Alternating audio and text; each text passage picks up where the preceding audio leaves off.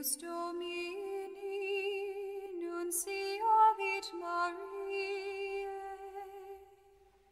et concepit de Spiritus Sancto.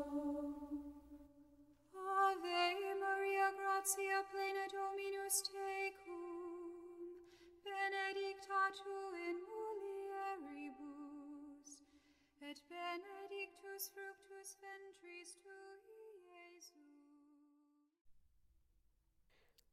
22 de janeiro de 2023, terceiro domingo do tempo comum. Evangelho de Mateus, capítulo 4, versículos do 12 ao 23. O Senhor esteja conosco. Ele está no meio de nós. Proclamação do Evangelho de Jesus Cristo segundo Mateus. Glória a vós, Senhor. Ao saber que João tinha sido preso, Jesus voltou para a Galiléia. Deixou Nazaré e foi morar em Carfanaum, que fica às margens do mar da Galiléia, no território de Zabulon e Neftali, para se cumprir o que foi dito pelo profeta Isaías: terra de Zabulon, terra de Neftali, caminho do mar, região do outro lado do rio, Galiléia dos pagãos.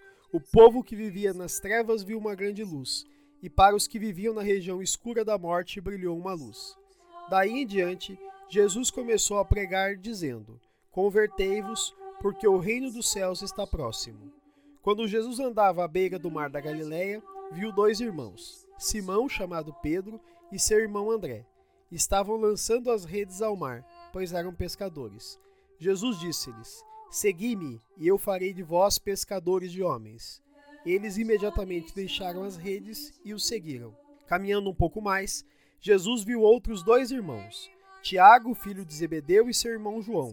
Estavam na barca com seu pai Zebedeu, consertando as redes. Jesus o chamou. Eles imediatamente deixaram a barca e o pai e o seguiram. Jesus andava por toda a Galiléia, ensinando em suas sinagogas, pregando o evangelho do reino e curando todo tipo de doença e enfermidade do povo. Palavra da salvação. Glória a vós, Senhor. Pelas palavras do Santo Evangelho sejam perdoados os nossos pecados. Amém. Queridos irmãos e irmãs, façamos uma brevíssima reflexão sobre o Evangelho de hoje. A pregação de Jesus se dá entre os excluídos, confirmando a missão de Cristo e nossa como batizados, levar Deus aos necessitados e aos que sofrem. Percebam que Jesus age em um contexto de violência e perseguição, como revela a prisão de João Batista. Para esta caminhada, Jesus convoca discípulos que aceitam a missão sem titubear, renunciando e rompendo com a vida de então. Somos convidados a fazer o mesmo, renunciar às coisas do mundo e assumir nossa missão de batizados, levando o Evangelho a todos os lugares, mesmo os mais inóspitos, resgatando assim vidas para Deus. O Evangelho de hoje desperta para nós uma questão: tenho atuado como discípulo de Jesus? Com essa questão no nosso coração e no nosso intelecto, façamos nossa oração. Senhor, dai-nos força e coragem para enfrentar os lugares mais inóspitos do mundo, levando o Evangelho e os sinais de Cristo. Amém. Fica o convite. Sejamos discípulos fiéis de Cristo. Louvado seja nosso Senhor Jesus Cristo, para sempre seja louvado.